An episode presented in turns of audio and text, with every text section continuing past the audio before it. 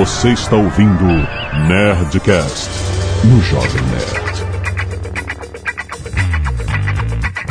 Landa, landa, landa, nerds! Aqui é Tony Tigre e esse Nerdcast não vai ser proibido. Aqui é o PJ bom e come to papá.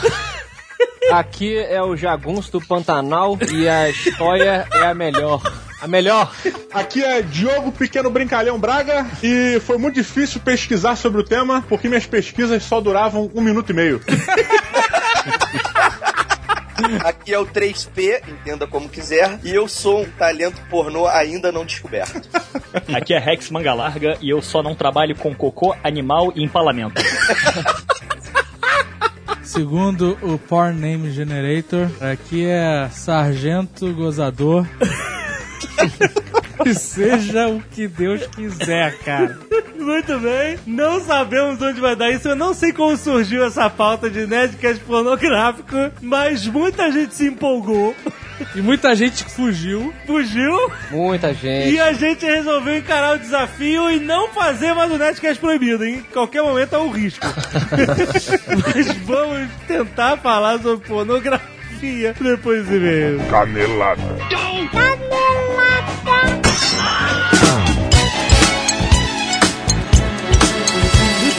vamos para mais uma semana de em Caneladas do Nerdcast. Vamos. E Azagal, já que o tema hoje é erótico, Não é erótico, é pornográfico. pornográfico, nós vamos falar dos nossos queridos, queridíssimos parceiros da loja do prazer, Azagal. Seus parceiros de prazer. Não, parceiros da loja. o pessoal que sempre anuncia com a gente nos Nerdcast de Dia dos Namorados está de volta para anunciar o Natal 40 graus, Azagal. Um Natal caliente. Porque no Brasil o Natal aqui é caliente, exatamente. Quente. É quente. Pode falar quente. Eu ia falar quente, mas aí eu lembrei do que você falou caliente. Natal 40 graus significa que a loja do prazer vai levar você e um acompanhante Sim. para desfrutar as belezas e delícias do Caribe, Eu Azagal. ainda digo mais, as belezas, as delícias e, por que não, os prazeres. É del Caribe! Caraca, na verdade, fazendo espanhol é muito mexicano. O México tem Caribe, meu rapaz. Muito bem. Natal 40 graus, como é que você ganha uma viagem pro Caribe? É o seguinte, você vai lá no site, tem o link aí embaixo, o site da Loja do Prazer. lojadoprazer.com.br Exatamente, e lá você vai responder se você fosse o Papai Noel da Loja do Prazer, o que não deixaria de faltar em seu saco de presentes e por quê? Olha aí. Repare que o saco é de presente, é, exatamente. Entra no site da loja do prazer.com.br. É muito fácil. É a vitrine gigante com Papai Noel e várias gostosas. Por que não? Também está escrito Natal 40 graus, talvez você não veja. Mas Papai Noel você vai ver com certeza. Exatamente, e tá lá. O próprio Papai Noel da Loja do Prazer vai escolher a resposta mais criativa e você vai ganhar a viagem para o El Caribe. Qual é a pergunta? O que não pode faltar no saco, no seu saco de Ó. presentes e por quê? Excelente. Então Excelente. é isso, cara. Fantástico. Ah, Prazer para- no Caribe. Muito bom. Loja do Prazer.com.br.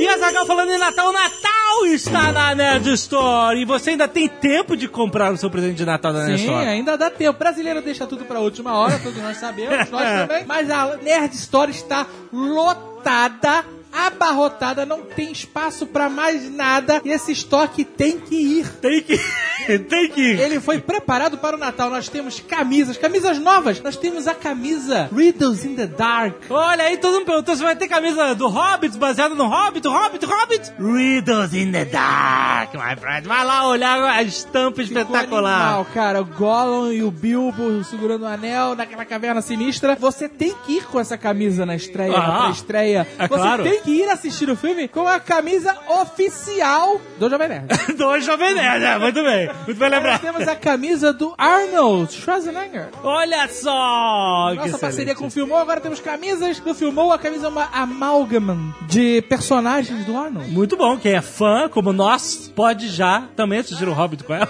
Pode. Por que não? Faz duas, vai uma por cima da outra. Ou então leva uma pra enxugar as lágrimas, porque certamente você vai chorar. Ah, muito bom. Além disso, estamos com toneladas de reposições de camisas. Aham. Temos os baralhos do Nerdcast. Temos todos os nossos livros, inclusive Protocolo Blue Hand Zumbi. Oh, o grande lançamento do ano, finalmente tão esperado, o protocolo Blue Hand Zumbis está aqui e você pode levar agora para o seu Natal. Então é isso, Natal Nerd Store. Vamos às compras. Muito bem, Zagal, aproveitando que a gente tá falando de Natal ainda e de, de com- compras. comprar presente de Natal, você que vai comprar o presente de Natal pra tia Cotinha. Exatamente. No varejão, você pode usar uma ferramenta dos nossos queridos amigos do Buscapé, que já falamos aqui. É o plugin para qualquer navegador chamado Buscapé na hora, Zagal. Pra você usar no seu browser. No seu browser, exatamente. Por exemplo, você tá lá numa loja, Você instala ele no seu browser. no seu browser. Ou no seu você, navegador. Você entra numa loja. Você instala ele no seu Firefox. É, no é. seu Chrome. É, No você seu IE. Alguém usa isso? e você quer comprar uma caixa X de Natal. certo. Certo? Aí você fala assim, porra, onde é que vende mais barato a caixa X? Aí você pode... Ou por- uma, uma estação de brincadeiras. Exatamente, três. Exatamente. Aí você quer comprar uma caixa X ou uma estação de brincadeiras, você vai lá, você pode, por exemplo, ir num Buscapé começar sua busca lá pra ver quem vende mais barato. Ou, se você já está na loja, ou se você recebeu o link de uma loja, você vai olhar, com esse plugin no seu browser. Vamos dar um exemplo. O cara entrou na loja do senhor Saraiva, onde nós somos comissionados. Exato.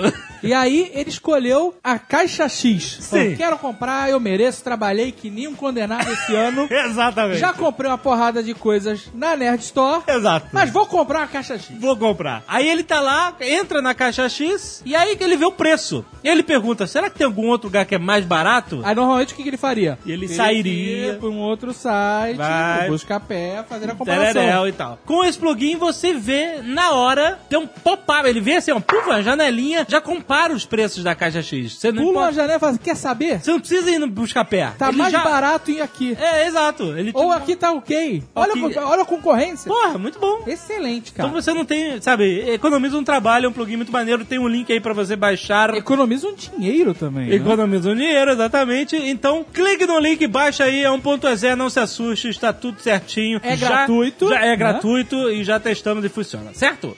Certo. Busca pé na hora. E se você não quiser ouvir o recado dos últimos quer dizer, você vai lembrar. 21 minutos e 47 segundos no banho. Muito bem, Zagal! Muitos e-mails, último Nerdcast, muito bom. Pessoas estão temendo por suas vidas. Sim, é verdade. Giovanni Oliveira quer saber se ainda tá de pé a promessa do Senhor da Oceania feita no Nerdcast 188, onde o anão prometia fazer um Nerdcast ao vivo no dia 21 do 12 de 2012 para cobrir na íntegra o fim do mundo. Então, na verdade, nós tivemos uma ideia muito melhor pro programa do dia 21. É. Então, já que vai ser o fim de tudo, É. né, como nós conhecemos, nós fizemos um programa fodástico. Vocês não perdem por esperar o que vem por aí. Mas a ideia do streaming não morreu. Sim. Ao invés de ser um Nerdcast ao vivo, a gente ainda não sabe exatamente como vai funcionar, mas a nossa ideia é fazer um streaming de vídeo Isso. durante um período do dia, porque se o mundo vai acabar, eu não vou passar o último dia da minha vida inteiro com vocês. Fazer. né? Não faz sentido nenhum. Mas lá pro final, de repente, na, naquela reta final, né? Exatamente. Quando tudo tiver acertado, a gente vai fazer e vai acompanhar, sei lá, as últimas horas de existência por streaming. Exatamente. A gente Então, avisa, a gente vai avisar, a gente vai avisar, exatamente. Vários nerds recomendam a série United States of Tara, uma dona de casa padrão que sofre de transtorno dissociativo de identidade e possui várias personalidades, desde uma adolescente promíscua até um caminhoneiro chamado Buck, que pensa ter perdido o pênis na guerra do Vietnã. Caraca. É com aquela atriz, como é que é o nome dela? Muriel. Hein? Muriel. Por que? Por que? Que Muriel, cara? É o filme que ela fez lá do ABBA. É, ah, ela fez o Sem Sentido também. Também, é, Esqueci mas o nome é- dela, ela é excelente atriz, cara. Encontros Sky Nerd. Temos o segundo encontro Sky Nerd de Uberlândia. O encontro Sky Nerd no Ressaca Friends. Eu já fui no Ressaca Friends. Hã? E não me orgulho disso. Depois do Ressaca Ui, Band. tive que levar as crianças. As crianças. Tem também o Encontro Sky Nerd P71, o Hobbit, parece configuração de home theater. P7.1. Pernambuco, agora eu não sei de nada. Pernambuco, Pernambuco, é. E temos, pra finalizar, o quarto Encontro Sky Nerd de BH. Olha aí. Também para assistir o A Hobbit. galera vai assistir junto. E com a camisa o Hobbit Nerd Store. Por favor. Cozinha dos Nets. Galera mandando aqui espaguete a putanesca do Guizão Henrique e o Philly Cheesecake por Camila Souza. Caso você não conheça a maravilhosa Cozinha de Jack, é a nova atração de Tucano, nosso querido Tucano, e está aqui no Jovem Nerd. Assine o canal do YouTube dele, tem links aí no post. Se você agora ficou na dúvida, porra, mas por que que chama maravilhosa cozinha de Jack se é o Tucano? Você, por favor, enche o saco dele no Twitter. Pergunta por que essa palhaçada. Você adora encher o saco do Tucano por tabela. Jack. Vídeos enviados. O nosso querido Sleivaboto diz que Ele excluiu as coisas asquerosas. asquerosas nojentas. Exato. Então, Mas vocês confiram aí vídeos que não são asquerosos e nojentos. É, leis, por exemplo, lesmas zumbis, rato com toxoplasmose, isso porque não é asqueroso e nojento. Vespa transforma barata em zumbi. Olha aí, Caraca, cara, esse, é, sin- esse eles falaram, esse é sinistro, maluco. Além disso, temos alguns links da síndrome da mão alienígena ou da mão alheia, Olha aí. toxoplasmose e os ratos zumbis. Arte dos fãs, Azagal assistindo Final Fantasy e No Cats do Tárcio Salles. Aí tem Ricardo Howard mandando o Ebol versus Jovem Nerd. Galera que gosta, galera gosta. Olha só, ficou maneiro, ficou maneiro. Várias ilustras do Jano Garcia sobre vários Nerdcasts muito maneiro. As ilustras do Jano Garcia mandam muito bem, cara. Muito maneiro. Olha aí, foda. Também temos Matadores de Robôs Gigantes do Universo por Ricardo Souza. Um 3Gzinho Star Wars do Marcos Ramone. Mais Ultimate Fighting Webol vs. A Alotone. galera gostou, eu acho Vicente válido. Gomes Acho Filho. O Diego Rocha Chagas não tem nenhum badge da Skynet, então ele fez um badge. Eu não tenho badge. É, aqui, ó. Se você não tiver amigos, você tem o Forever Alone. Né? Assassin's Creed no Brasil por Rob Jr. I Am Jack Wonderful Kitchen. Caralho! É muito foda, cara. Meu irmão! Michel Saito fez uma das ilustrações mais maneiras que eu já vi. Caraca! Do Tucano, maluco. que tá igual, cara. Tá igual. Caraca, só faltou aquele bigodinho cretino que ele tem de latino. Caraca, mas ficou muito foda, cara. o Tucano acho que não viu ainda. Não, vou mandar pra ele. Eu acredito que ele vai querer uma versão pra imprimir, cara. É, I am Jack's Wonderful Kitchen. Muito bom, Caraca, hein? Estilo Clube da Luta. maneiro, cara. Tonight we made soap. Caraca, muito maneiro, cara. Protocolo Blue Hand Zumbis por Flávio Edreira. Olha aí, pegou Walking Dead e fez um mashup. Vários recortes, ilustras recortadas de zumbis, tipo Mario Zumbi, Super-Homem Zumbi, Madrugada dos Mortos, Batman Zumbi, tudo pelo Thiago Rossi. É Não é seu madrugada dos mortos. É madruga. Madruga dos Mortos, é verdade. Cara, Porra, Thiago, é maneiríssimo. seu mesmo isso? É porque você não diz nada nos posts? Pô, é muito bom. Se for seu, Se muito for seu, é bom. bom. Se não for seu, quem fez é bom e você só está replicando sem dizer que fez, né? Mas ficou foda. Ficou foda. Se foi você, eu quero ver Jovem Nerd Zumbi. Boa, muito maneiro, cara. mão. Muito bom. Desafio. Além disso, temos as Pérolas do Nerdcast 339 por Mariana França. Mais um embate entre Jovem Nerd e o Uebol. Mais um do Nerdcast 339 por Bruno Jacob. Ficou. Caraca, as artes desse episódio em específico estão fantásticas. Animais, animais. Caraca, olha isso, maluco. Só que eu tô de barba e careca, hein? Mas tudo bem. E, pra finalizar, as mil faces do Azagal, ou não, por Rafael Soltz. Cara, ficou muito maneiro. Ele cara. fez um, um mosaicozão, assim, de todas as faces de todos os episódios do Nerd Office. Cara, você não pode parar nunca. Sério, você tem uma missão. Eu achei muito maneiro, cara. Eu posso ver quando eu tava de cavanhaque, quando eu tava de barba. Que- Caraca, eu achei genial. Quando eu não trabalhei, aqui, vários episódios que eu não estava, eu não sabia que eu tinha faltado tanto. Cara, sério, você tem uma missão agora. Fazer isso sempre. Excelente. sempre, cara. Pô, tá muito bom, Rafael. Achei animal. Muito bom. Vou aproveitar aqui as artes dos fãs para lembrar a todos esses artistas fantásticos que está rolando ainda o concurso cultural Batman Montegrappa. Sim. Aonde você pode mandar uma arte conceitual da caneta do Superman ou da Mulher Maravilha e você pode ganhar um kit da caneta Batman da Montegrappa. O kit vem a caneta foda do Batman, um relógio foda do Batman e uma botuadura foda do Batman que ele usa naqueles espinhos da luva. Exato.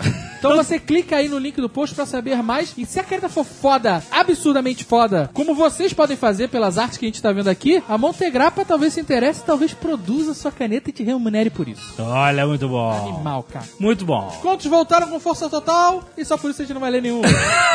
Vocês já são interesseiros? Só escrevem porque querem ser lidos? É, tem que escrever porque vocês têm a paixão É, pela cara, literatura. vocês têm que continuar, mas olha só. Não, mas é bom. É, a gente fica feliz. E a Nerd Books com novidades muito em breve. Olha aí, muito bom. Novidades que vão interessar a vocês, escritores da Sky Nerd. Muito bom. Primeiro e-mail, Renan Nossetti. Psicólogo e mestre em psicologia. Análise experimental do comportamento. 26 anos, Florianópolis. As pessoas que vão te julgar o tempo inteiro. Mas legal fica tenso quando É, tá esses perto de e-mails aqui eu já vi que vai ser tudo nesses. Pessoas que vão te analisar. Rói unha, dobra a perna, sacode. Aqui, ó. Gostaria de explicar algo que explodiu a cabeça do Jovem Nerd no último episódio sobre distúrbios mentais. Ele ficou bastante impressionado com a capacidade do toxoplasma atacar justamente a região do cérebro do rato que faz perder o medo de gatos, além da luz. Ainda que curioso, o fato não é difícil de explicar a partir do conceito já conhecido nosso, evolucionismo darwiniano. O que explica as características das espécies não é uma intenção ou finalidade, como concepção do Lamarck. Ou seja, as girafas não têm pescoço comprido para alcançar as árvores. E sim, num período de escassez de comida em terreno baixo, só sobreviveram as girafas de pescoço mais comprido, capazes. eh, Entendeu? Entendeu a parada, né? Exatamente essa é a parada do Darwin. O mesmo acontece com o toxoplasma. A reprodução é responsável por mutações genéticas que produzem diferentes organismos, como as girafas de pescoço curto, médios e longos, por exemplo. O toxoplasma que faz o rato perder o medo de gato e de luz é o que vai se reproduzir mais do que os outros, entendeu? Não é uma questão do toxoplasma sabe que para continuar a- o ciclo dele ele tem que desligar o medo de luz e de gatos. Os que desligam o medo de luz e de gatos são os que sobrevivem mais e se Mas o mais reproduzem mais. impressionante é você ter um toxoplasma que faz isso, né? Ele vai desligando tudo até acertar, entendeu? Odilon Revetria Ribeiro. Sem idade, sem cidade, sem e-mail lido. Por Não, que até não. hoje, gente? Não, gente. Vocês sabem? Porra, 20 anos de curso. Não, perdeu a sua oportunidade. Inclusive, eu aprendi com meu amigo Paulo Coelho, É. lista negra. Odilon Revetria Ribeiro. Coitado, Vai pra coitado. lista negra. Coitado. Nunca vai ser Deixa justo. ele mandar um e-mail no, no próximo com, com e-mail, com, com cidade, cuidado. Nem vou ler, nem quero saber. Podia ser uma coisa interessantíssima. Já passei adiante. Tiago Falótico. É zoação, né? Por quê? Falótico? Não, por quê? Falo? Influência traumática? Não, ou acho um que zoador? não. Acho que foi uma Ou um zoador dando trote no mão? Tipo, pau latejando? Com falo. Não, acho que é o nome do cara. Vai falar com falo. ok, 31 anos, biólogo, Tatuí, São Paulo. Muito interessante o Nerdcast 339, distúrbios mentais. Apesar de trabalhar com comportamento de uso de ferramentas por macacos pregos, né? Coisa específica. não é? Aham. Sempre me interesso por essas doenças infecto-contagiosas que mudam o comportamento dos animais. Quem não se interessa? É claro. Quem nunca se interessou por isso? Algumas considerações sobre o episódio. A mesma vacina de raiva tomada após a contaminação também pode ser usada preventivamente aí, jovem nerd. Ó, Após o esquema de vacinação profilática, a pessoa já fica com os anticorpos antirrábicos em caso de exposição ao vírus, a resposta imune é mais rápida. Esse esquema pré-exposição geralmente é usado em pessoas que trabalham em atividades com alto risco de exposição à raiva. Veterinários, pesquisadores que trabalham com o vírus da raiva, profissionais que lidam com animais selvagens, etc. Eu mesmo, o nosso amigo Tiago Falático, já tomei as vacinas de raiva no esquema pré-exposição, pois trabalho com macacos pregos selvagens. Eu vou fazer uma piada muito escrota, cara. o que que Eu tinha é? que tomar antitetânica, né, cara? Ah, puta merda. Puta que pariu. Ah, não, cara. Puta merda. Macaco chuva. E ele continua. Aliás, também já tomei esquema após mordido duas vezes. Depois de mordida de cachorro e de gato. Nenhum macaco me mordeu ainda. Caraca, meu irmão. Ó. Ao contrário do que foi falado, o cão é ainda a maior causa de exposição de humanos à raiva no mundo. 90% dos casos. Olha aí. No site do CDC. CDC. E apesar do protocolo Milwaukee, aquele do caso da Dina Diz, que é a menina que a gente deu exemplo, né? Aham. Ter tido sucesso, algum sucesso, sua taxa de sucesso é bem pequena. Somente quatro pacientes sobreviveram entre os 30 casos de uso registrado do protocolo. Caraca, sinistro. Ainda assim, é melhor do que 100% de mortes sem tratamento nenhum. É né? claro. E ele indica um livro aqui interessante sobre a história da raiva. Rabbit, Rabinos. A Cultural History of the World Most Diabolical Virus. Por Bill Wazik e Monica Murphy. Tem aqui o link Sinistro. da Amazon. Eu, eu li o link, vocês não devem ter entendido nada como é inglês, então vocês vão lá no post pra ver se quiserem comprar o livro. Mas ele falou assim: não leia esse livro depois de ser mordido por algum animal. Ele fez isso e mesmo tendo tomado essas vacinas, achou que ia tomar vacina antirrábica uma vez por semana, ele ficou meio perturbado. Caraca, que terror, cara. Fábio Alves Beraldo, 35 anos, médico, São Paulo SP. Gostaria de falar que me decepciona muito com os Nerdcasts sobre assuntos de saúde ou temas médicos, onde vocês nunca colocam o médico para comentar. Lá vem esse mimimi. A gente, bom, os médicos ainda não descobrimos, sabe? Aquele negócio do médico engraçaralho. Não estou criticando a visão dos biólogos e ou fisiologistas, mas acho que Nerdcast 339, por exemplo, a visão de um psiquiatra com experiências reais de pessoas com distúrbios citados seria bem mais plausível e real. Que é fácil, a gente acha em qualquer esquina um psicólogo com experiências reais, plausíveis, nerd e que se enturme com a galera. Pra mim ficou bem claro que o conhecimento dos participantes era bem teórico, exemplos de livro, o que torna a conversa mais fria e sem particularidades e com menos questionamentos. Quero também pedir o Nerdcast Profissão Médico, se possível com a participação de um. Bom, Eu já vou adiantar claro. que isso nunca vai acontecer. Que isso? Como não? Jamais profissão médico. E se a gente convidar ele? Ah, mas qual é a especialidade dele? Eu tô aqui, médico. E se ele for dermatologista?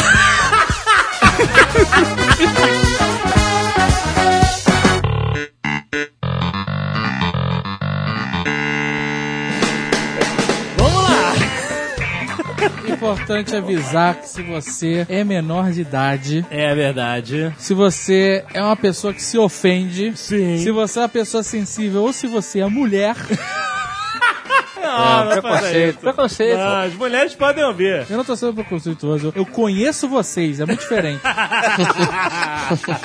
eu aconselho a ir ouvir um outro programa.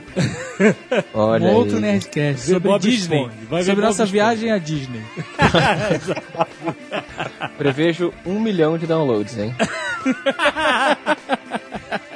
Ai, muito bem, muito bem. A Cara, história do pornô. É engraçado que a gente encara a pornografia como algo moderno, né? Como a gente vê filme pornô e pornografia na internet e tal. E pensa na pornografia como algo pertencente ao século XX. Com cinema, com videocassete depois, na década de 70 e tal. Mas não é, né, cara? A pornografia teve sempre lá, cara. Pensa da seguinte forma: tudo que já foi criado, algum filho da puta pensou em transformar em sacanagem. criaram um cinema, criaram um filme pornô. É simples. Criaram a revista, criaram a revista pornô, criaram um hotel, criaram um motel. Tudo o que foi criado até hoje volta pra questão do sexo vende. Eu diria que o- a pornografia ela surgiu com a intimidade. Quando os seres humanos começaram a ter intimidade, surgiu a pornografia. Intimidade. Não, não. A pornografia surgiu quando alguém resolveu espiar. Enquanto ninguém tinha curiosidade, não era pornografia, era só sexo. A partir do momento que alguém falou assim. "Hum, Vamos ver o que aquele pessoal tá fazendo ali, nasceu a pornografia.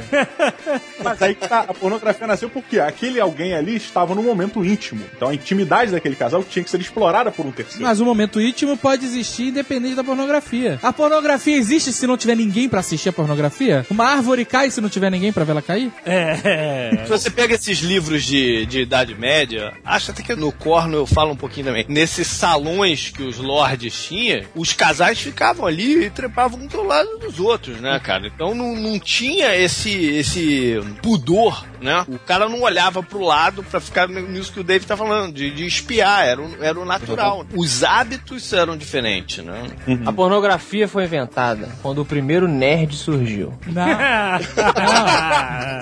Se a pornografia é dependente do nerd, só ia ter plateia, não ia ter é, ator, cara. É porque o nerd não come ninguém. Então ele tem que dar um jeito de ver. Na verdade, a pornografia surgiu no momento que um indivíduo espiou outros indivíduos fazendo sexo e gostou. a partir daquele momento nasceu a pornografia. Eu vou complementar então o que o Azagal falou. Começou a partir do cara espiou e gostou, e um outro do lado viu o cara espiando e pensou, pô, posso vender alguma parada pra esse malandro, né? Mas foi o que eu falei, a partir do momento que surge a ideia, aparece alguém com a ideia de transformar isso em dinheiro, gente. Mas a pornografia não necessariamente está associada a dinheiro. A pornografia pode existir sem a pessoa estar comprando aquilo. Não, aí é sexo, porra. Não, não, não. Pornografia, cara. é diretamente ligada a alguém consumindo aquele produto, cara. Não, que é isso. Mercado pornográfico é uma coisa. Pornografia é outra. Não confunda a obra de arte do mestre Picasso com a pica de aço do mestre de obra. Tem uma diferença. Que filha da puta. Mas saca, cara, pornografia é só o registro gráfico do pornô, não necessariamente está associado à venda. No começo lá, o, o, homem, o Piteco viu lá, o, o nerd lá que tava precisando de inspiração e ele desenhou lá um homem transando com a menina, ou a menina transando com a menina, ou o menino com a menino e, e aí ele falou, ó, dá uma olhada aqui, ó, pronto, pornografia nasceu. título de curiosidade, a obra pornô mais antiga é um pingente de marfim de mamute de uma gorda imensa pelada. Peraí, peraí, peraí, peraí. Uma mulher pelada só não é pornografia. Um quadro de uma mulher pelada ou uma foto de uma mulher pelada não é pornografia, a não ser que ela esteja fazendo algo muito agressivo nessa Então, foto. é, O e conceito calma. da foto da mulher Depende da pelada sociedade, depende muito né? da sua idade. Depende da sua idade. Quando você tem 15 anos, eu colecionava aqueles papeizinhos de sutiã e calcinha que caía no chão, entendeu? Da... Nossa, que triste. americanas. É, Eu não ia comprar Playboy, né, com 15 anos de idade, cara. A E aquele da suporte foto de da peito, Rex? Aquele, Pô, sabe qual é? cara. Aquele que você via na, loja que enfia um peito, aparecia o peito da mulher e aí tinha um, um adesivo colado assim de baixo. pra cima. Invisible Bro. Lib. Eu sempre ficava perdido nessa parte da farmácia. Oh, God. A definição é mais ou menos assim: pornografia define qualquer mídia que tenha a atividade sexual ou uma nudez que seja eroticamente estimulante. A segunda parte é o seguinte: esses sentimentos eroticamente estimulantes eles variam de acordo com o tempo. Então, depende, cara. Por exemplo, tem um filme de 1800 e, sei lá, 96 que o, o, o cara só dá um selinho na mulher, eles ficam dando beijinho e depois no final ele dá um selinho assim mais intenso. E aí esse filme foi considerado pornografia na época, porra. Até onde eu sei, a descrição é, do pornô é tudo que diz respeito à indecência. E aí a indecência Exatamente. cabe ao é, contexto Sociedade, social é, de cada lugar. É, tanto que na Grécia, cara, e em outras sociedades antigas, o fato de você retratar um bacanal ou alguma coisa era considerado é, algo do povo da, da elite da cidade, sabe? Só as pessoas da elite tinham acesso, por exemplo, a gravuras ou a pinturas eróticas. Aí que nasceu então a pornografia, porque aí os caras pegavam isso e vendiam pra ralé. Que não tinha acesso à parada. Agora, que profissãozinha de merda, né? Ficar pintando os outros lá, né? No, no bacanal, rolando e você lá, né? Você pinta com o meu pinto? Porra, é foda, cara. Caraca, que que é Mas tem gente que diz que a pornografia surgiu, cara, com o uso da prensa. Porque aí a pornografia, a partir desse momento, as figuras começaram a ser espalhadas, né? A ser entregues pra qualquer classe social. Então os mais pobres tinham acesso àquelas imagens eróticas. E eles não tinham, na época, né? E pelo que as pessoas dizem, capacidade intelectual de entender aquilo como arte. Realmente, é bem sutil você olhar pra uma foto de um cara comendo a mulher e falar, porra, olha a arte. Eu não tenho capacidade.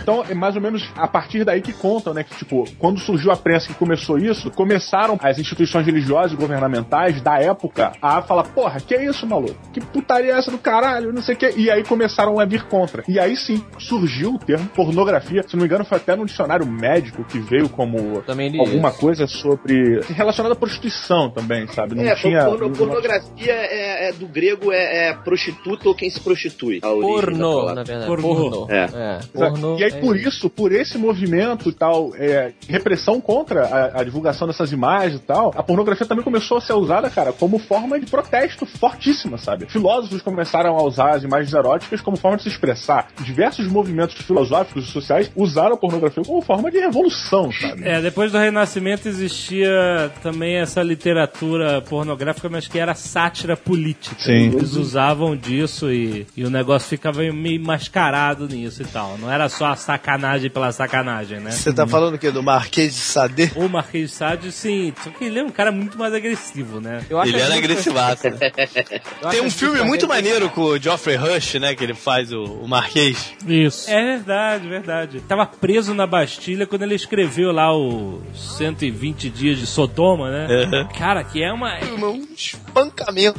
É um espancamento de estômago, né, cara? Tanto que o, o termo sadismo vem dele, né, cara? Vem do nome dele que ficou marcado. O cara, ele escreveu isso num rolo de papel. Ele escreveu super pequenininho, que ele tinha um papel lá e quando tomaram a Bastilha na Revolução Francesa, o cara tava lá, né? Ficou escondido lá na cela dele até que foi encontrado depois e publicado, né? Antes tivesse sido perdido. Oh, God. O que mais que tem de histórico pra gente entrar logo no cinema e etc? Eu, eu acho que a gente tem que parar com esse assunto de faculdade federal, palestra, e começar a entrar no esquema da putaria certa já.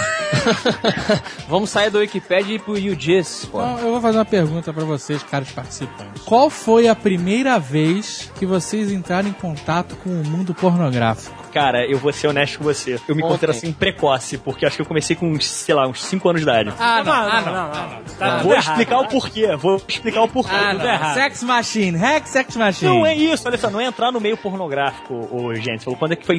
quando você descobriu o que era, entendeu? Eu lembro que os meus tios, eles tinham uma coleção de revistinhas pornôs, aquelas tipo de banca de jornal, folha de jornal. Peraí, você tá me dizendo que com 5 anos de idade você pegou uma revista fotonovela ou Carlos Zéfiro, alguma porra assim, e você falou isso é pornográfico e ficou excitado com 5 anos de idade. E aí, cara? Não, não, não, não, mentira. Juro, cara. Não ficou. Tanto é, Não, tanto não. é que. Essa imagem que você quer vender não vai passar aqui, cara. Não, deixa eu explicar. Tanto que sim, eu não sabia explicar. Eu via as revistinhas e eu ficava com vergonha, Ah, sabe, não. de andar pela casa, porque parecia que eu tava escondendo alguma coisa, entendeu? Não era o conceito de ficar excitado. É o conceito de ver uma coisa e saber que aquilo era proibido, porque era uma coisa que você não via. Não, não, não, não. Essa história tá muito sórdida. Não vai. E o segundo contato que eu tive foi mais velho, com 8 anos de idade, Ah, vendo não. Coquetel, programa com Miele. Porra, isso era lindo. É sensacional, cara. Mas não é pornografia, isso não é pornografia, Pra cara. mim era Isso não é- pornografia. Também também. Caraca, cara. Vamos definir pornografia como sexo? É. Não, pornografia é tudo aquilo que você se masturba vendo. Não, claro que não. Claro que não, cara. É material masturbatório, é sim. Não É, é, cara. acho, Não é, cara. Não Tem que... é, claro que não. Dependendo da loucura da pessoa, caneca é pornográfico, meu irmão. Mas Quem é você pra dizer que não é? Então, fudeu, acabou o programa, né? então, eu que sou o dono desta porra. Vou definir pornografia, porque eu sempre tenho razão, um histórico de Nerdcast prova isso, É. como um ato de sexo ou felação. Relação. Eroticamente estimulante. Mas aí é a questão da árvore, Zagal. Precisa ter um terceiro aí pra ser pornografia. Mas quando eu pergunto quando foi a primeira vez que vocês tiveram acesso à pornografia, vocês são o terceiro. Ah, muito Exato. bem explicado. O meu acesso à pornografia foi um acesso um pouco mais físico. Meu cotovelo tocou nos peitos de Heloísa. E aí, uma bomba erótica explodiu em minha cabeça. E aí eu comecei.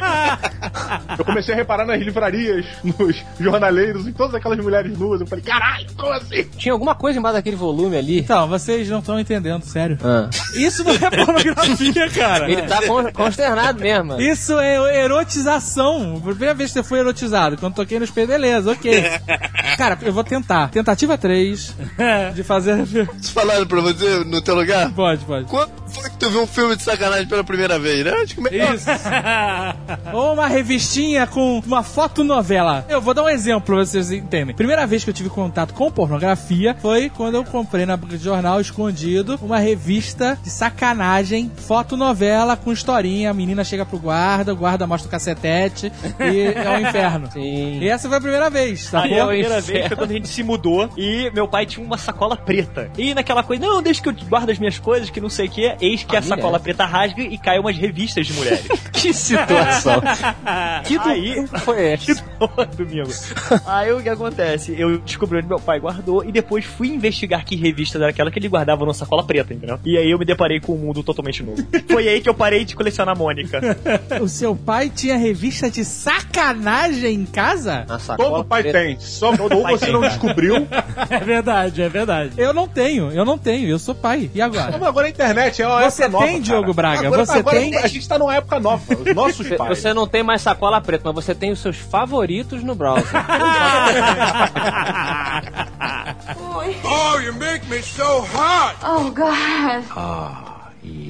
Olha só, o meu primeiro contato com a pornography foi semelhante ao, ao Azagal. É, eu tenho um primo que é mais velho e também a gente é, tava dormindo a família toda no dia seguinte do Natal. Veja só que desagradável, né? Aí eu acordei no dia seguinte, eu sempre acordei muito cedo quando eu era criança. Chuto que deveria ter uns oito anos, cara, mais ou menos. E aí o meu primo, ele tinha muitos comandos em ação importados, coisa que eu não tinha. Aonde essa história vai parar, cara? Pô, coisa que eu mais fiz na infância foi brincar de comandos de ação. Então eu acordei cedo e fui procurar no armário dele os comandos de ação. E aí eu encontrei uma gavetinha com um, um- uma- um monte de revistinha. E eu me lembro até hoje, nunca mais esqueci. Eu peguei uma revistinha que tinha um homem engessado na capa. É, um- era a história de um homem que tinha sofrido um acidente e ele tinha sido engessado. tipo, a- a- o corpo todo, saca, né? Acredito, E aí as cara. enfermeiras chegavam e tal. Tipo fotonovela também. Então foi um trauma na minha vida. É engraçado, a fotonovela é bastante presente, tô vendo aí na nossa geração, né? Porque comigo também foi na fotonovela. Porque... Mas sabe por quê? Ah. Porque não tinha videocassete. É, E você, é, era- você criança, recente. adolescente, você não ia no cinema pornô, né? Exato, né, cara? Assim, eu na verdade nunca fui e espero que eles explodam todos, cara. Eu acho o fim do mundo, o fim do mundo, cara, você ir pra um cinema com fragrância de água sanitária, Nossa. aquele chão grudento, o jornal é cortesia na entrada. Pra quem nunca foi, você tá descrevendo com detalhes. Fantástico, né, cara? Mas é engraçado que chegou a molecada, no, os amigos do Play chegaram com a revista escondida. E aí eu falei, que que é? isso? Nunca tinha visto nada pornográfico, sabe? Nada, absolutamente nada. E aí abriram a revista, olha lá, vamos lá, falando no cantinho, mostrar, ah, vamos ver, vamos ver. E aí, cara, tipo, eles estavam encarando a coisa com tanta naturalidade, porque eles já deviam conhecer e eu era o único da turma que não conhecia, que eu, o protocolo social pra mim Aham. foi fingir que achava tudo natural, sabe? Imagina você tá experimentando um, um tênis e aí você pergunta pra lojista, quanto é que custa esse tênis? Adorei. Aí ela fala assim, mil reais. Aí você Balança age com uma naturalidade, ah, ok, mas dentro de você você tá explodindo, porra, mil reais, você tá maluco, filha da puta, como assim? Mas você na loja você fica assim, né?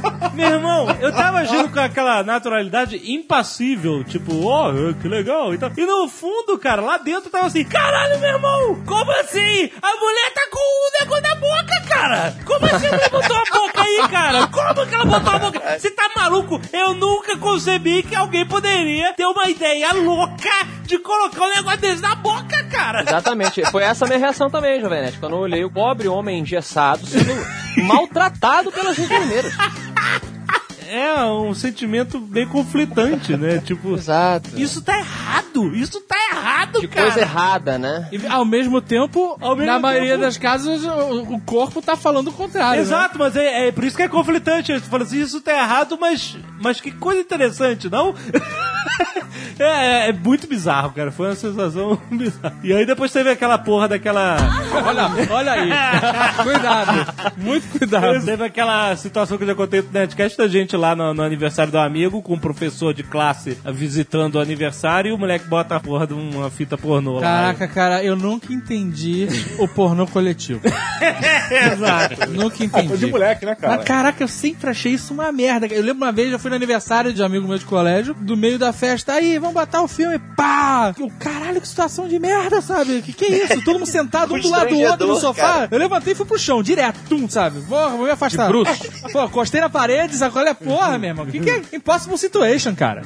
Porra. Passa bufado tudo na perna, né, bicho? Uma situação desgraçada. Apesar da gente estar zoando, é a reação natural de quando você descobre algo né, diferente, tal, curioso, você compartilhar com seus amigos, com seus colegas mais. Por mais que sou gay, não é gay. É uma parada bem de descoberta mesmo. Agora, e quando isso é introduzido na mente das pessoas de uma forma agressiva e inesperada?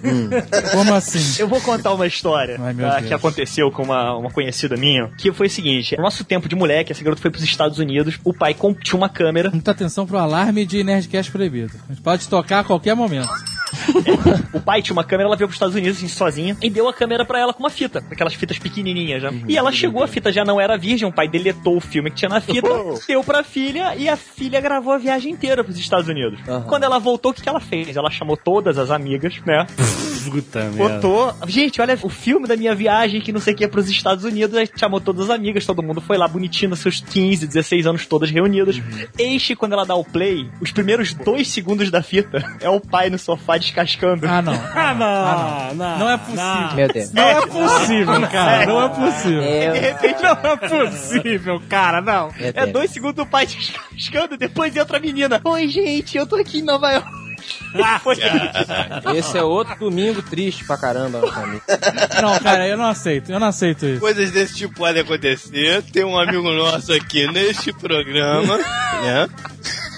Que foi gravar uma parada pra mim que eu já não lembro o que que era, era um show de alguém, não sei o que que é. Eu falei pra uma ex-namorada minha, pega lá com, com o Dave uma fita que ele gravou pra mim de um show. né? Aí ela foi abordá-lo, né? Me dá a fita, o Dave, não, não dou, não, não dou, porque ele foi gravado na mesma fita cassete de Calígula, cara.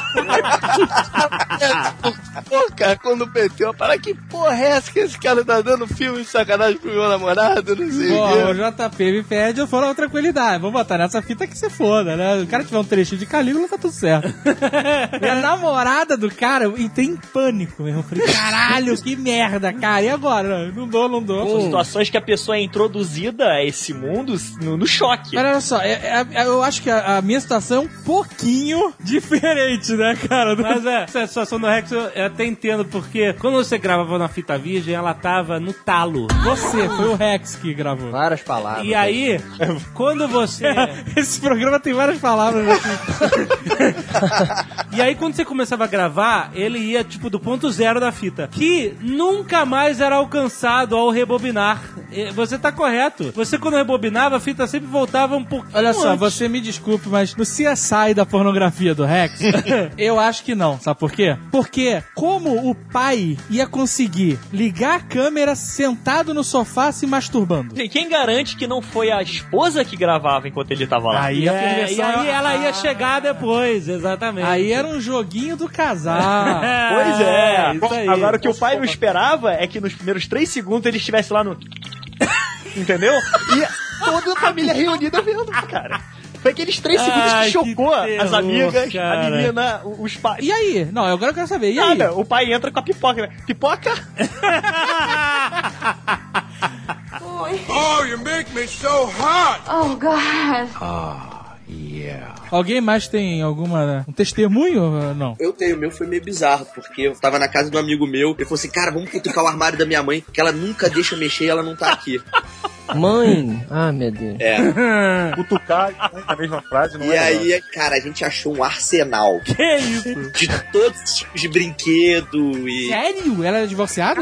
divorciado, vários livrinhos tipo Sabrina, só que proibido pra menores, sabe? Assim, que era uma historinha, contava, aí tinha só uns três ou quatro gravuras e a gente ficava horas nessas três ou quatro gravuras. Eu vou te falar que o meu primeiro contato com pornografia também não foi visual. Eu tinha um avô que era muito sacana e ele tinha coleção dessas paradas de ele ela, de Playboy de toda, né? Então o primeiro contato com pornografia mesmo foi com o fórum da ele ela. Olha aí. Ah, E era uma história pô, sem pé nem cabeça, mas que eram foda pro moleque ler, né, cara? Não, com certeza. Quem nunca, né?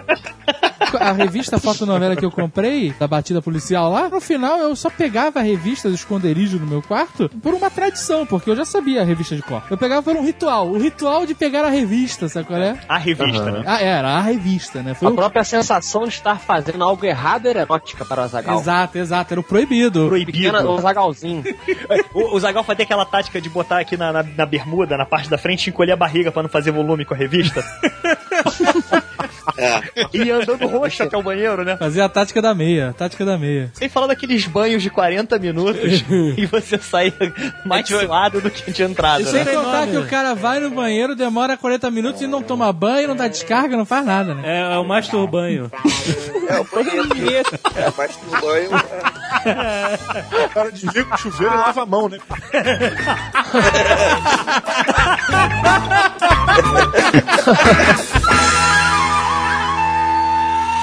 Thank.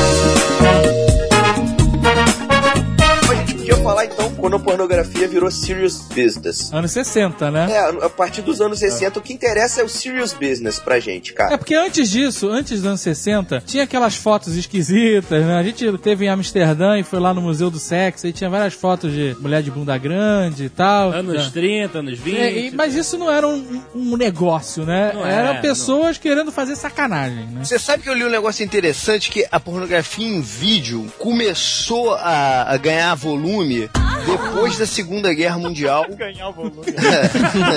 Tinha que tocar uma cinetinha, né? Toda vez. né? Mas depois da Segunda Guerra Mundial, quando os soldados americanos voltaram, né, para casa, e eles na Segunda Guerra eles foram treinados a fazerem algumas filmagens de das batalhas. Então esses caras tinham alguma noção cinematográfica e quando voltaram para os Estados Unidos procurando o que fazer, alguns deles foram para esse lado de, de, de filme pornô que era fácil de fazer, uma produção barata, caseira, e o cara usava um skill né, que ele aprendeu lá na guerra. Aham. E aí começou a, a- a tomar. Opa!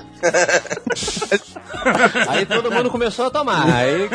Não, mas é aí que entra o cinema pornô, que a da falou que é tão nojento, que realmente é. Mas antes não tinha, você não tinha videocassete, você não tinha como ver em casa, né? A pessoa tinha que ir, realmente ir a algum lugar que tivesse uma sala de projeção pra ver o filme, em película, né, cara? As salas especializadas pra isso é mais recente, não é tão antigo não. Salas voltadas só pra filme pornô, isso é mais recente. Naquela época o filme pornô era um dos filmes da grade do cinema, entendeu? Não, não, não, não, não, não, não é você tá maluco. possível. Passava Não é o- possível, E o cara. vento levou Mary Poppins e pornô, cara. Depois- Não, não, não. É. Eu, entendi o que ele tá falando. Eu entendi o que ele tá falando. Pelo, pelo- pelo seguinte, você não pode Levou o, no o vento. pornô, levou no vento. o pornô dessa época com o pornô de hoje. né? O pornô dessa época era um um soft porn. Emanuele passou no cinema Leblon, passou no, no, no circuito normal, cara. Emanuele passava no cinema Leblon. É, exatamente. Você pode puxar que ele foi distribuído pela cadeia normal de cinema. Caraca, isso eu não sabia. Senhores, senhores, por favor. Ah, um, um, um momento de homenagem. Emanuele morreu. É, é verdade. verdade. É Emanuele é verdade, morreu. né? Merece ser homenageada mais uma vez.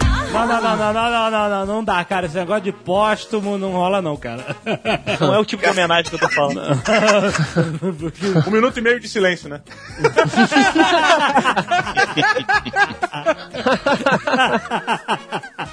Oh, you make me so hot. Oh, God.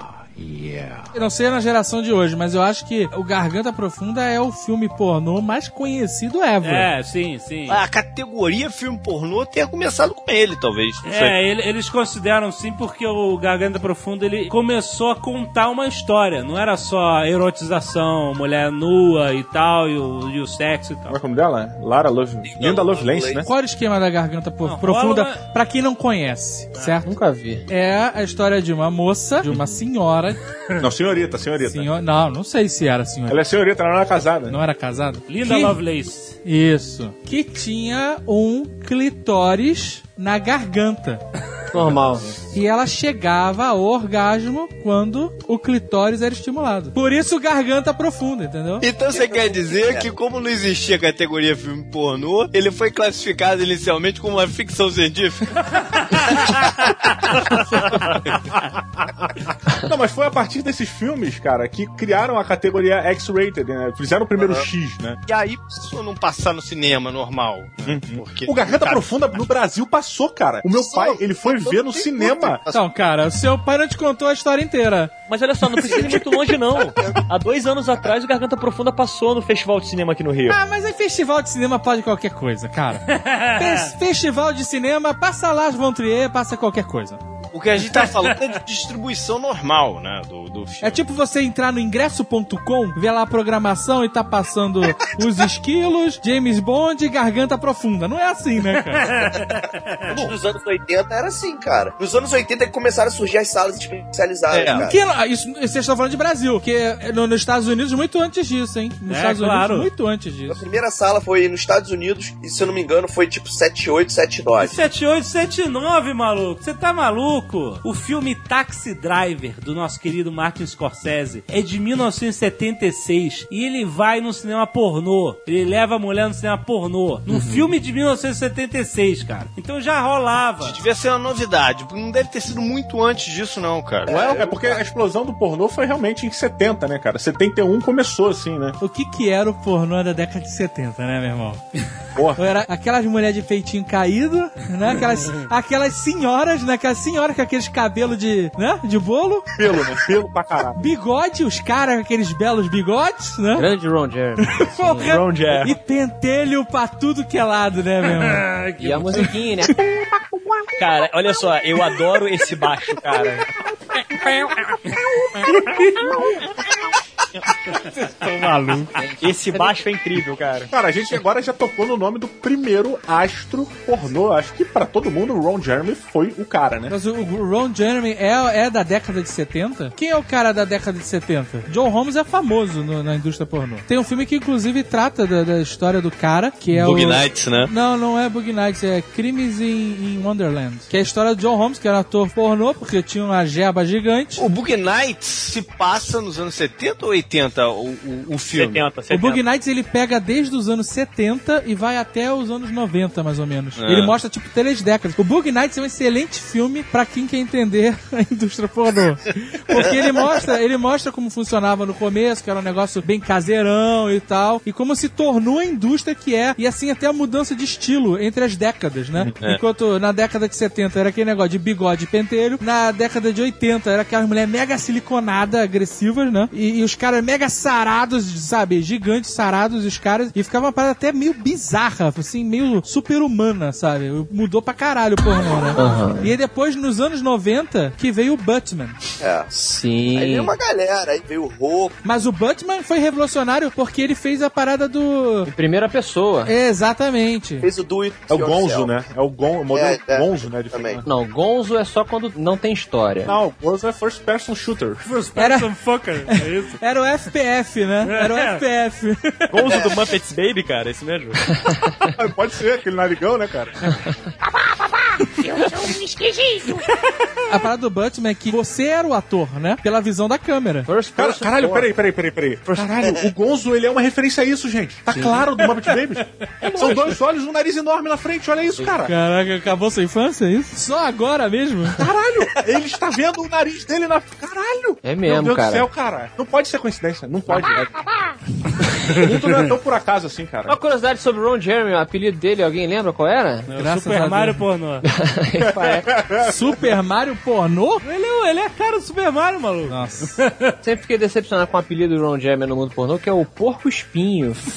Olha aí, quase lá. Tinha caído. Mas olha só, cara, ele já interpretou o Maradona, maluco. Esse cara, ele é tipo o avesso do mundo pornô, né, cara? O Ron Jeremy é a escrotização do pornô. É, um cara exatamente, gordo, né? pançudo, Que o- feio. Não, mas o cara não era gordo, pançudo. Era, era Não sim. era, não. Sempre foi. Não era. Sempre Não, foi, cara. não, não. Ele não era, estereótipo. não, cara. Não era, tô falando que não era. Ele era magrinho, fortinho e tal. Ele era, porra, no, no, no esquema Ele era do James Dean, James Dean do pornô, rapaz. James Dean, Era. o Ron Jeremy. Era? Eu só Era, era conheci assim, cara. ele na fase fraca, cara. Eu também. É, peraí, Ah, cara. agora o cara tá velho, maluco. O Ron Jeremy, ele é o bastião dos barrigudos, né? Porque o- ele é o único cara barrigudo na indústria do pornô que não toma Viagra, cara. Ele simplesmente vai pro cantinho lá, pensa um, dois, três, quatro e volta com a ereção e destrui parede, maluco. Entendi. Enquanto tem 30 anos aí tomando Viagra, cara. Não, peraí, cara voltava, né, cara? O cara não tá mais nativa, pô. Não, eu- não, até olha, hoje, ele tá hoje. Ele fez agora um filme que é a versão da Liga da Justiça pornô, que ele faz o Pinguim. Nossa. Oh, you make me so hot. Oh, God. Essa parada de paródias sempre teve, né? Mas agora ela é a nova moda da indústria pornô, né? É verdade. Agora é nos verdade. anos 10, sei lá como é que Nunca chama. curti. Nunca curti. Tem paródia Mas de tá- tudo. tem de tudo. Saiu o filme no cinema, vem junto o lançamento. Sai Batman Dark Knight, vem Batman Fuck Night. pra não levar em processo, eles colocam X na frente. Fica XXX Dark Knight XXX, entendeu? Ah, entendo. Aí o bate-símbolo tem um X assim no meio do bate-símbolo, entendeu? É, é uma jogada que eles fazem. Mas, cara, todos, cara. Sai Avenger, vem Fuck Anger, sabe? Te- Teve um famoso que foi o World of Warcraft. Porra, esse foi demais. Caraca. Sensacional. Esse era feito pra internet. World of Warcraft. Uma série, né, cara? Foi uma série, série, série. Tem Ah, Avatar. desculpa, eu- tem, o, tem o meu favorito, que é aquele Edward Pennis Hands. Muito bom. O Eduardo Bom de Pênis é bem antigo, bem antigo. Tem também na época do Exterminador do Futuro, que é o The Penetrator. É. Exatamente. Mas esse só serve a fim de curiosidade mesmo, nerd, né? Porque não serve pra você. Vale trabalhar. embalo. Que, É. Olha só, tudo que eu falei depende do fator idade. Mas sabe o que acontece? Olha só. Esses filmes, por exemplo, o que tem o- a She-Hulk, ou que tem a Mística, nunca fica maneiro. Porque não pintam tudo. E a outra pessoa fica verde. O, o, o- o Avengers lá, que eu esqueci o nome lá, no final a mulher tava verde quando foi dar pro Hulk. É, exatamente. Ninguém aqui tem tesão em pegar uma mulher verde. Me desculpa o preconceito, mas eu não tenho tesão. Se você é verde, eu não gosto de você. Cara, eu acho que você tem que abrir os seus horizontes, entendeu? Ah, fale por Não. você, cara. Fale por você. Olha aí. Caralho. Tem tudo, tem de Big Bang Theory, tem de Buffy, do Capitão América, Dexter com 3x. Que isso? Caraca, bom, isso, deve ser maneiro. Tô vendo uma lista aqui. no- Eu Caraca. lembro dos Smurfs também, tem um clássico dos Smurfs, que é um pouco Tem triste também. Smurfette, eu- eu- Rola um gangbang na Smurfette. É. Ah, mas isso sempre rolou, cara. Falar em, em gangbang, sabe qual é o recorde mundial de encaradas de mulher num dia? Encaradas, defina isso. Relações sexuais. Ah, sim. Quanto vocês acham que é? Eu ia chutar 500. Lisa Spars, com 3x no final, Sparks. 919 homens em um único dia. Ah, não, não, não. Caraca. O recorde foi alcançado na Polônia, na convenção de pornografia é, Eroticon 2004. 919, ela fez um time aí de uns 900 caras de ejaculação precoce, né, cara? Porque nego já chegava na cara, no né? dia, 919, né, Não, cara? eu tinha uma revista que mostrava como é que é. Existe uma equipe, tá, por trás, literalmente. Eu tinha uma revista você comprava a revista 7 da pornografia? É. comprava, comprava. é. Making off, o cara comprou o making off. Normalmente os filmes pornôs que vendiam aqui no Brasil, eles vendiam em fita VHS na banca de jornal. E vinha junto uma revista. E dentro das revistas vinha sempre uma historinha contando o que acontecia no mercado pornográfico. Aí falaram que essa atriz, quando ela bateu nesse filme aí, era uma cama, ela deitada, viam cinco de uma vez, quatro de uma vez, era essa a leva de pessoas, não eram individuais. E os caras já vinham, tipo assim, sendo agitados por outras atrizes pornôs no fundo, entendeu? Então quando os caras estavam quase já, ah, eu não tô me aguentando, manda o cara pra cena. Aí o cara via, fazia mais dois, três minutos e gozava. Aí saía, vinha outro, entendeu? Os caras, os caras já estavam no rodízio ali, sendo agitados, literalmente. Senhora. E olha que eu limpo, eu limpo aparelho na academia e já fico um pouco de nojo, hein? Imagina. Agora, o recorde masculino é 55 mulheres num dia. O cara queria 100, mas não conseguiu. Oh, you make me so hot. Oh, God. No Japão. Tinha que ser. É um outro patamar, né? É o outra, Japão. é outra parada. É outra parada. O Japão é um mundo à parte, cara. O Japão tem o recorde de suruba no mundo. Ah, mas aí, ó, porra, os... ah, caralho. cara. Aí, porra, tu já né? viu essa porra? Como é que é? É um galpão escroto com um pano que vai de um lado ao outro e milhões de malucos deitados no chão. 500 pessoas ao mesmo tempo. E as mulheres montadas, gemendo igual um gato. E, tipo, eu, caralho, eu não consigo. Eu, quando eu vejo uma porra dessa, eu desligo o som. É infernal, E Você vê isso sempre, assim, a- as maiores surubas do mundo. Virou, mexeu, ele deu play, né? Porra, aparece um vídeo. Aí o nego vira pra tu e fala assim: aí, olha esse vídeo de porno foda. Aí tu não vai clicar? Mas eu tenho uma pergunta, eu tenho uma pergunta pra Jovem Nerd. Jovem Nerd, Ah. por que, que você acha, Jovem Nerd, que o mercado pornográfico japonês é tão bizarro? Eu acho que isso tá intrínseco ao mercado. Qualquer coisa japonês é tão bizarro. Não, por quê? Cara, é porque eles sabem o que é bom, cara. Eles sabem o que é bom. Não, não, sabe. Ah, não. Eles não Cara, não sabem, não, foi mal. Tu já viu uma loucura chamada tentacle porn? Tu já viu Já, isso? já, pô. Coisa nojenta. Cara, nego, é muito do, é muito bizarro, cara. Tomar no cu que eu descobri essa... Depende, cara. Não, não, não, cara. Você, você sabe o que, que é o. Explica o que, que é o tentacle porn. O tentacle porn, até onde eu sei, posso estar errado, se tiver alguém que super entenda de pornografia japonesa, comente aí a, a seu P. O tentacle porn, até onde eu sei, foi inventado porque a censura japonesa é muito estranha. Ela não permite certas coisas, mas permite outras se você fizer pequenas modificações. Então você não podia mostrar, por exemplo, num anime, um homem é, tendo relações sexuais com a mulher para Pode você mostrar a penetração. não... Exato. Então os caras fizeram... um, um quadradinho lá, é isso. Isso, aí pra não botar quadradinho, o cara, não, eu quero mostrar. Então o que, que eu vou fazer? Eu vou criar Ah, um alienígena. Sim, sim. Eu vou criar um alienígena que eu vou mostrar ele penetrando a mulher, porque não é um pênis, é um tentáculo. se fuder, cara. Vai se fuder. E eles acabaram burlando a censura de várias maneiras por conta disso. Caraca, não sabia disso. Olha só. Quem se dá bem no mercado japonês era o Silvio Santos, né, cara? Por quê? Com essas al- pequenas alterações de parada que ele faz, né, cara? Tem outras coisas esquisitas que geram coisas esquisitas, mas que na verdade não são, por exemplo, a coisa dos pelos pubianos também. Você não pode mostrar pelos pubianos no pornô. Mas é o que mais aparece em filme pornô japonês. Não, mas aí você não pode. é, Do jeito que você mostra, você tem outras restrições. Então o que acontece, por exemplo, com o desenho, é o cara tirar o, o pelo da, da mulher. E aí fica parecendo que a mulher é, é nova, entende? E aí não é isso. Então muito da interpretação da pornografia japonesa pelo ocidente é equivocada por conta dessas mudanças por causa da censura e tal. Mas o, o final das coisas aqui, esses caras são bizarros, cara. Porra, meu irmão, tem máquina de calcinha no, no- no metrô. Tu bota lá ó, 10 mil ienes e sai uma, uma calcinha no envelope usada. Porra, meu, vai tomar no cu. Muito boa imagem. teoria. Muito bom, imagem. Um negócio engraçado há pouco tempo, cara, sobre mercado pornô. Não só o Japão, mas China e Coreia do Sul consomem mais pornô do que os Estados Unidos também. Coreia do Sul, cara, é o maior per capita. São Pô, mas 500 e poucos dólares por pessoa por ano, cara. Que eu- isso de pornografia? Caraca! Mas, Faz mas todo vamos ser honestos, né, cara? É- É uma galera que sofre uma repressão muito grande, cara. Eu lembro que minha mãe, Exato. Quando ela foi comissária, ela falou que teve um cara que ele embarcou no Japão com uma revista, tipo Playboy, sabe? O cara tava vindo dos Estados Unidos indo pro Japão e o cara foi preso quando chegou no Japão. Porque o cara não podia entrar com aquela revista no, no, no- no país porque era ilegal. Então, tipo assim, e eu acho que é ex- por isso que linka, Rex, também, cara, a questão da pornografia e o obsceno e da proibição. Quanto mais proibido. Sim, é, exatamente, o fator da proibição. Na pornográfico China, na China é proibido mesmo ter É proibido, qualquer é. tipo de pornografia. E mesmo assim o mercado é maior que o americano. Caraca.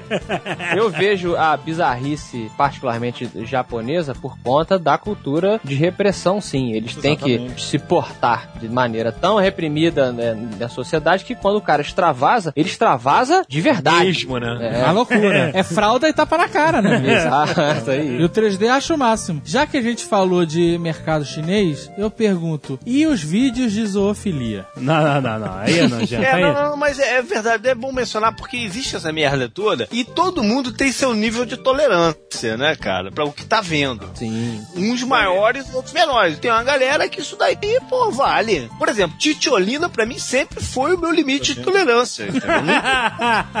Existe uma diferença do, do cara normal ver um vídeo de pornografia e um maluco que faz isso, né, cara? Não, tem, um- sim, tem uma diferença. Claro. Cara, olha só, não precisa ser muito longe, não, cara. Não precisa nem ser por uma questão de taradice. Às vezes é uma questão de necessidade. é. Não, não tem necessidade nisso. Não, não, não. Aí, necessidade? toca, toca, toca aí, ó. Não pode. Se você me falar década de 40, o fator necessidade pode entrar aí no rolo. Hoje em dia não se justifica mais. Hoje em dia é maluquice e é taradice, bicho. Olha só, eu cresci no interior do Brasil. Uou. Ou silêncio. Eu tô com a mão na cineta aqui, hein?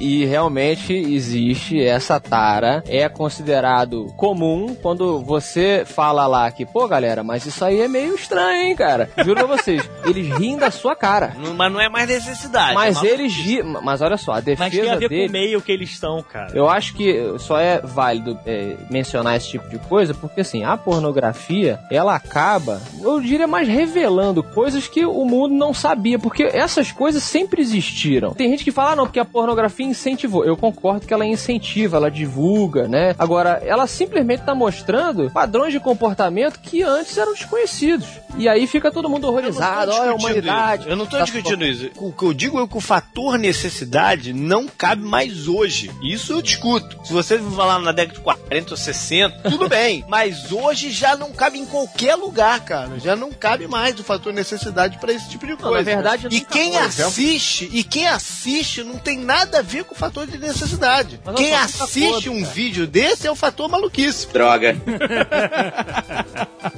Oh, you make me so hot! Oh, God. Ah, Todo mundo conhece o Cine Iris no Rio, né? Sim, sim. Aquilo é um, é um cinema pornô, né? E uma vez, no horário do almoço, eu trabalhava próximo, eu falei, vou ver qual é da parada. Não, não. Você foi no tempo, não. Tá Fui no. Cine Iris, fui agressivo, maluco. Aí cheguei lá, porra, muito intimidado, sentei na parada, deu um tempo, entrou. Sentou? Aí, porra, Que nojo, cara. Jogou a roupa fora depois, tá né? na chuva é pra se molhar, né, bicho? É pra se colar, né? Tá na chuva é pra se colar. Entenda como quiser. Cara, Ah. deu um tempo, entrou um mendigo. Ah, mas, não, sim, ah, um não. mendigo Ah, no cinema. Então Ah, o JP tem um ponto. Não existe mais essa necessidade. Se um mendigo vai no cinema pornô, não tem mais necessidade de porra nenhuma nesse mundo. No meu tempo, mendigo gastava dinheiro com cachaça. Eu tava aqui me segurando, cara, mas eu vou baixar o nível da parada. Eu nunca fui nesses cinemas pornô, nunca fui. Mas eu já fui num teatro pornô, cara. Ah, Olha, que tinha lá na praia de Botafogo. Caraca. Foi uma galera de sacanagem na parada. Assim, a gente ficou cinco minutos lá dentro, porque a parada era muito bizarra. né? Era o que precisava, né, cara? Cinco É. minutos e foi embora. Era Valeu umas risadas. lá Eu fui numa peça de teatro uma vez que não era uma peça de teatro pornô, chamava Apocalipse alguma coisa, no antigo prédio do Dops e tal. Era uma peça meio caótica, sabe? Aquela que interage com o público agressivamente. É, sim. A, a peça eu teve momentos muito legais, assim, que eles replicavam um massacre no presídio, e aí apagava as luzes, começava a dar tiro pra tudo que é lado, os guardas te empurravam na parede, era legal. Essa parte Qualquer foi... coisa pornografia de presídio, eu não quero saber. não, mas não, essa parte não tinha pornografia. Mas aí tem uma parte que a gente. A peça acontecia em várias salas e quartos desse prédio aí do, do antigo DOPS lá. E aí tem uma hora que a gente vai uma sala e é como se tivesse chegado no inferno. E aí, nessa cena, rola uma cena de sexo explícito. Do nada. Deus. Mas o bom, você veio do teatro? Toma, pá, na tua cara. Caraca. Eu, caralho, que porra é essa? Não, eu não É, gosto de parar. Eu entendo a arte dos caras, eu acho, beleza, faz tua arte aí, mas. Não, não é arte, Toca- cara. Te- Teatro de sacanagem não é arte, Não é arte, cara. Não, mas não é aquela parada que a gente falou no início, cara. Para alguns isso é arte. Não, Aí não é muito arte, tempo. cara. É Ninguém, ninguém que foi no teatro tava afim de ver arte, cara. Olha só, X, X Art. Existe um site que tem todo um mercado tentando transformar a pornografia na parada mais artística possível e bonita. Cara, é bonito mesmo, cara. Em slow motion, slow motion. Não, e é foda mesmo, a fotografia. É, É foda mesmo, né?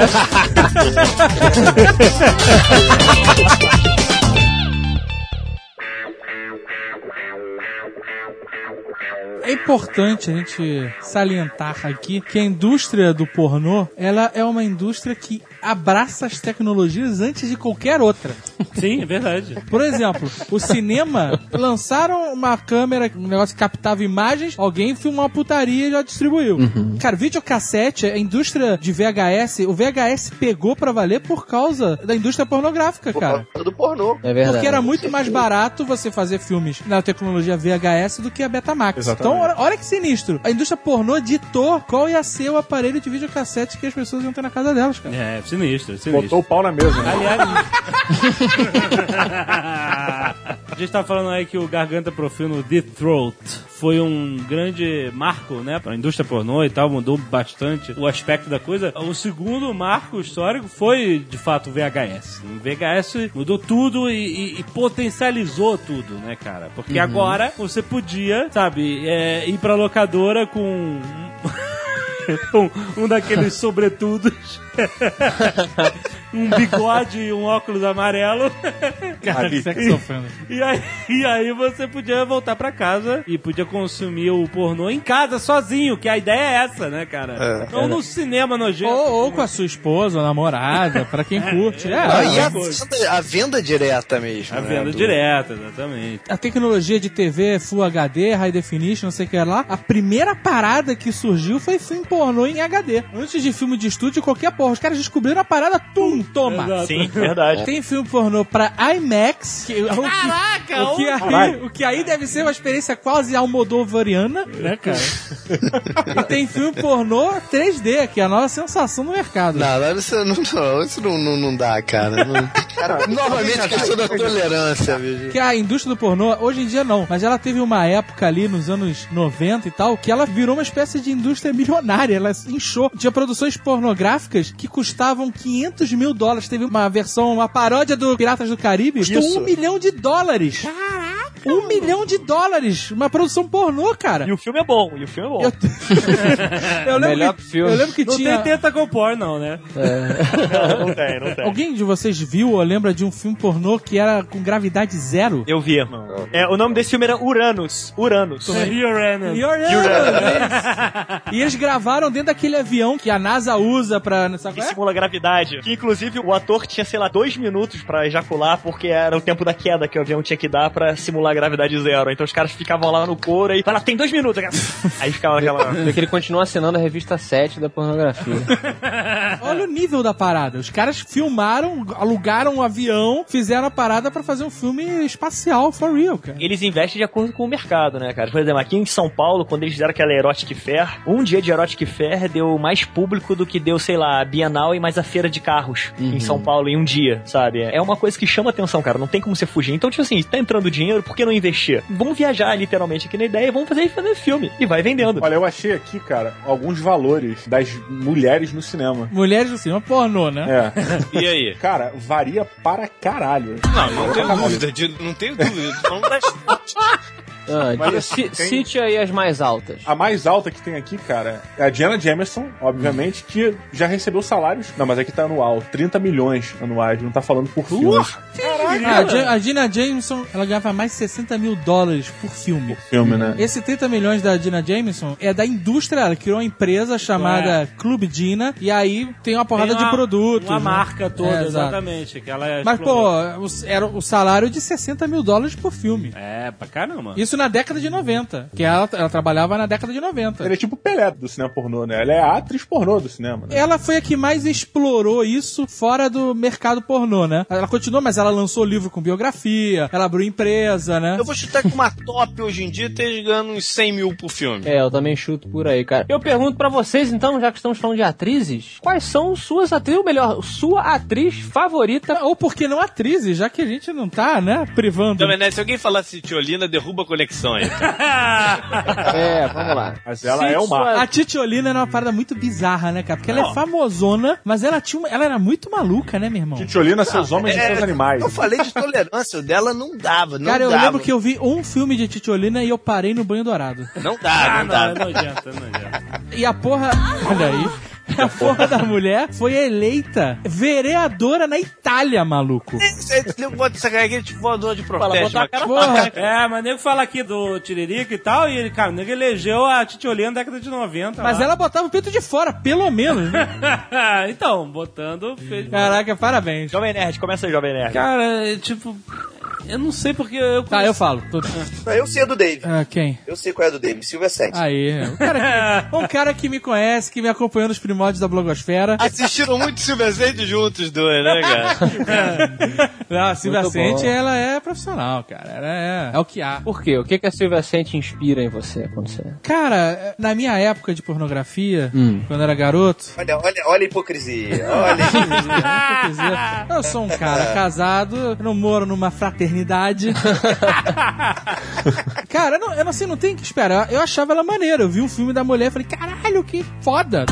Não, eu, eu sei por quê. Porque ela era aquela bonita, com corpinho sem exagero, ela não tinha aquela coisa daqueles produções americanas com mega silicone, entendeu? E ela era exótica. Ela era exótica. Tinha, sei lá, aquele testão agressivo. Eu não sei qual era, cara. Ela tem o que de ninfa, de, de assim, é, é interessante mesmo. Tem uma história muito maneira da Silvia Sente, não sei se eu já contei no Nerdcast, mas se contei, contarei de novo, porque é muito boa, que dizem aí no mercado pornô que ela foi uma das últimas, se não a última, superstar pra valer, que se destacou muito mais do que todas as outras. E ela era famosa por fazer a dupla penetração anal.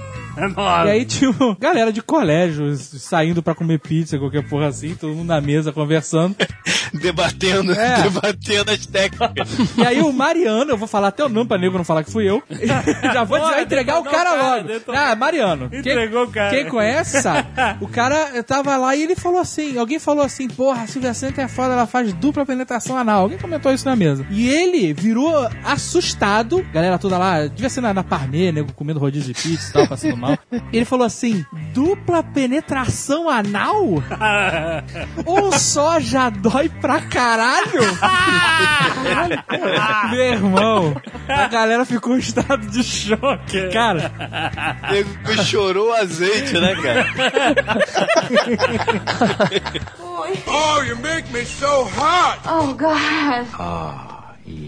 Mas completando a sua pergunta, Afonso Solano, eu não gosto de atriz pornô que tem cara de atriz pornô. Sabe qual é? Também. Sabe qual é a cara de atriz pornô? Aham. Todas Unha gigante, peito unha explodido, gigante. É, aquelas- lábio explodido, cílios de dois palmos. É, muito. é, Não, não- é muito cara de atriz pornô. Essas assim são totalmente anos 90, cara. É. Super peitão, essas coisas É assim. commodity, isso é, isso é commodity, do Commodity pornô, do cara. pornô. É. Commodity. e existe também o fator envelhecimento no pornô, né? Que a mulher faz tudo isso justamente pra poder continuar no mercado. Então ela É tá com o verdade. peitão, estoura o lábio, puxa a cara, super cílio exagerado, tudo pra poder esconder Ela que tá envelhecendo, né? E você, Diogo Braga, qual era ou qual é a sua atriz preferida? Hoje em dia tem uma atriz que eu acho muito bacana, que é a Alexis Texas. Ela é uma loura cavala espetacular. Ela é espetacular. É uma garota que eu vejo no filme, ela se mexe, ela anda pra câmera, a câmera tá em velocidade normal. Parece que tá em slow motion, cara. Bom, a minha atriz é, pornográfica favorita é a citada no começo do programa, que é a maravilhosa Stoia. Exatamente por fugir desse estereótipo que o Jovem Ela Nerd é uma delícia, cara. E e é ela, uma ela, além de ser, além de ser deliciosa, é muito linda, ela é exótica e ela gosta do que ela tá Você fazendo. namoraria, você namoraria com a história? Nossa, casava e, e tinha 10 filhos. Cara, a história. eu- muita gente falando da Sasha Grey, né? Ela ficou pop, né? Sasha Grey. Ah, Sasha Sasha Grey é sensacional. Não, a Sasha Grey, ela é, ela é gata, ela é, ela é gostosa e tal. Só que a Sasha Grey, ela não valoriza o que ela tá fazendo. Entende? Você olha a cara dela, a cara da Sasha Grey é sempre aquela cara blazer, sabe? E, e- e fazendo ponte com o amigo do Azagal, você vê as coisas acontecendo com ela e fala, não, ela não pode estar bem, entendeu? eu, quero emoção, eu quero empatia com a atriz. E a história me traz, além de sua beleza exuberante, ela realmente é uma mulher maravilhosa, cara. Ela, ela participa, entendeu? É, tá aí minha homenagem à história. A minha favorita é Júlia Paz. Cara, essa é um desperdício Ela- ela- virado ela é. Eu tenho todos os filmes dela, não consegui sair de um minuto de filme, cara. Sabe aquela que você encosta e em, acabou? É isso. Eu não consigo ver dois minutos de filme com aquela mulher que eu não, não- não me seguro, cara. Impressionante. Ô Rex, essa Júlia Paz não foi que perdeu Não, a virgindade? Não, não, essa não. Essa é a Carol Miranda. Nossa, cara. Realmente estamos falando de profissionais. Ah, é. Profissionais. é. Das gringas, eu posso falar Chrissy Lynn, que é uma loura sensacional. Maria Milano. Chrissy Lynn, né? É nome de white trash, né? Como É, dizem. cara. Britney Amber é sensacional também. Tudo white trash, né? Só nome de white trash, né, cara? Essa é a melhor parte do TED pra mim, cara. White trash. Cara, tem uma que é muito gata, que é a Dani, Dani Jensen, né? Jensen, Dani Jensen. Ela é demais, Dani uma Jensen, ruiva. de- uma ruiva. Vocês lembram de uma tal de Houston? Texas Houston. Não, não sei se era Texas Houston. ela ficou famosa porque ela foi num baile de, de um prom e o diretor do colégio não deixou ela entrar. Ela foi acompanhando um aluno lá e ela namorou o moleque. Imagina, imagina a marra desse filho da puta. meu A onda do moleque, né? Eu namoro uma atriz pornô. A atriz pornô, ela, ela tá com você porque ela realmente gosta de você, né? Ela não vai te trair. Exatamente, exatamente. A marra É do o cara. verdadeiro amor. O verdadeiro amor está em, em casar com uma atriz pornô. Acho que é a lição de, desse Você Nerdcast. procura o verdadeiro amor jovem nerd, não o jovem nerd, né? O pequeno nerd que está escutando. Case com uma atriz pornô. Conselho do Azagal. Não, Conselho 3D. Botando palavras na boca de Nelson Rodrigues, poderia ser o único amor verdadeiro está nas mãos de uma atriz pornô. Ou algo do gênero. A não ser que você seja do Tiger Woods, que aí você vai se fuder bonito.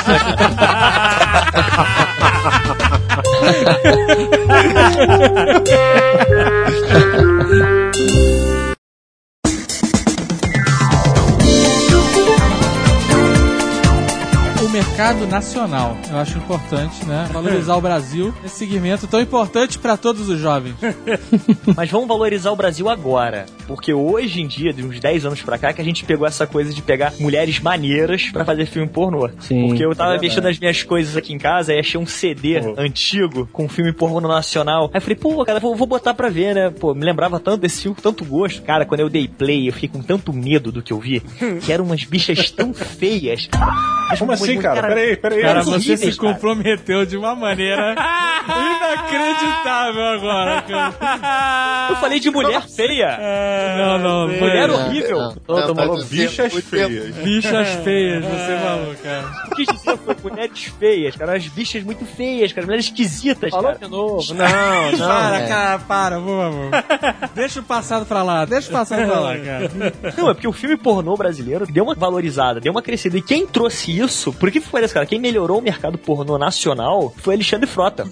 Verdade. Não, não foi. A, a Brasileirinhas começou a contratar celebrity, segundo escalão, antes do Frota, vai. Não, não, enganado. Porque é o seguinte, o Frota, quando ele começou a fazer pornô, ele selecionava as mulheres que ele botava no filme. E o primeiro. Cara, ele quebrou paradigmas. Ele provou que subcelebridades podem virar celebridades pornôs. Não quebrou porque não existe. Ele é o único, o único cara, cara. Esse cinema de celebridade é, é um negócio terrível, cara. No Brasil, no Brasil. Olha só, não é celebridade que o Afonso quis dizer, são subcelebridades. Sim, mas puta, o Frota ele não tinha mais caminho, né, cara? O cara se tornou um Uruk-hai. Onde que ele ia voltar?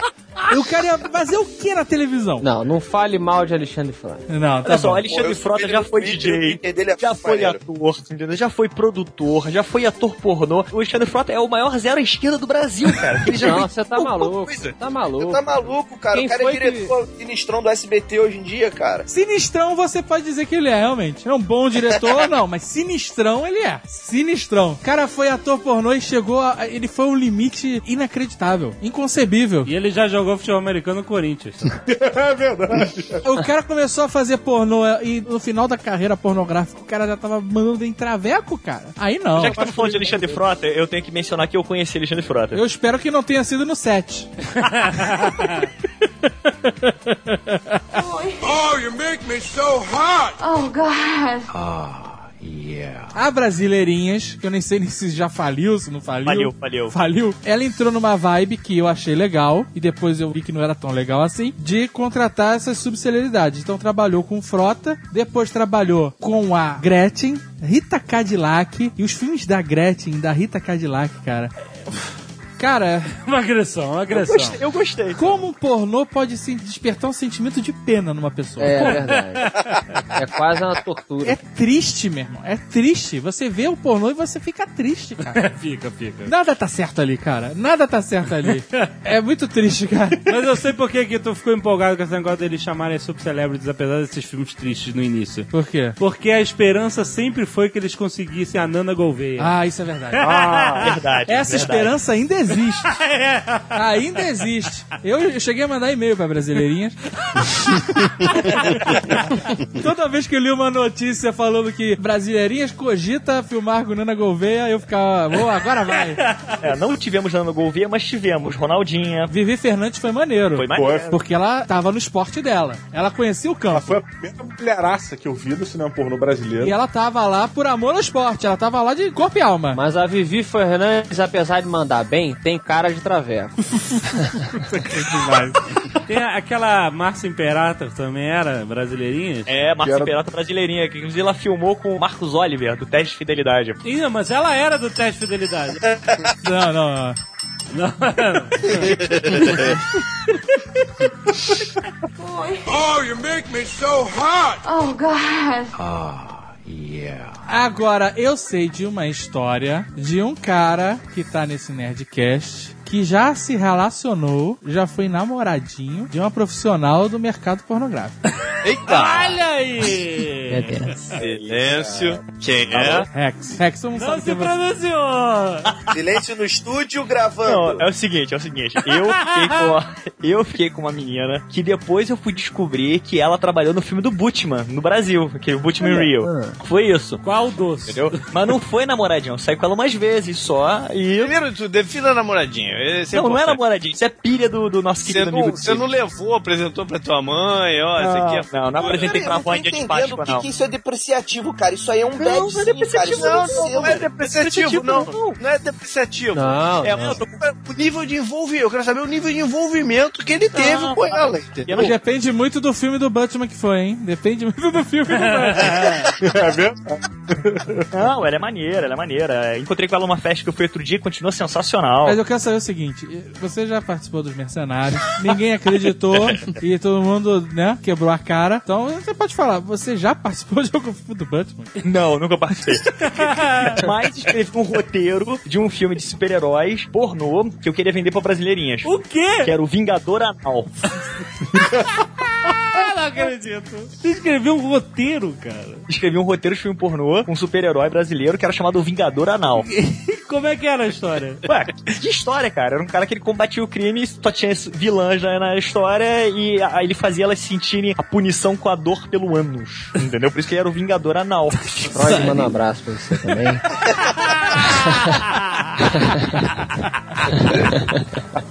Oh, you make me so hot. Oh, God. y O pior, melhor filme que eu já vi, que era um filme que não era ru- totalmente ruim, era o Vídeo Cacetadas do Pornô.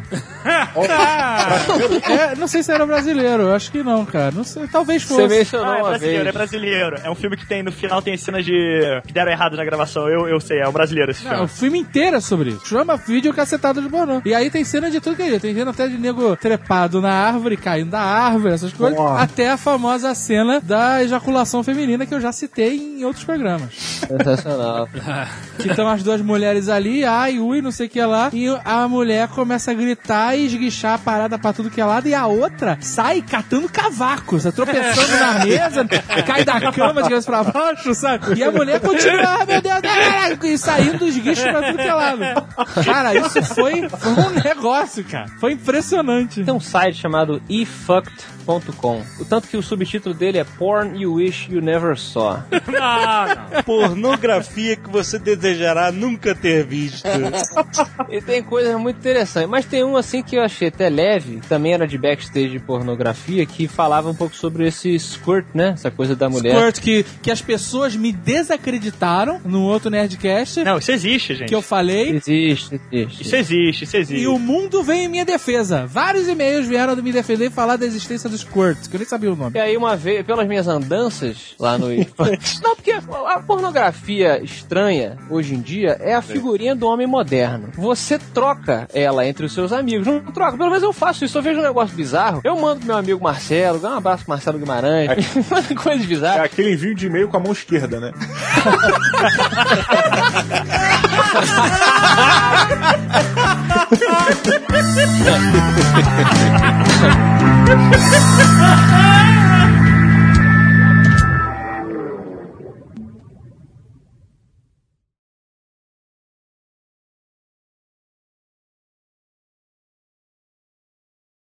Uma curiosidade que eu descobri sobre os gregos, que eu achei assim é, genial e me senti muito satisfeito com isso, feliz até.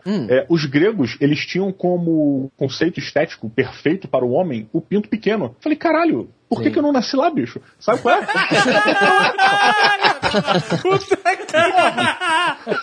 Eu não acredito, cara. Ainda é tempo de você se mudar pra Grécia, ela tá lá ainda.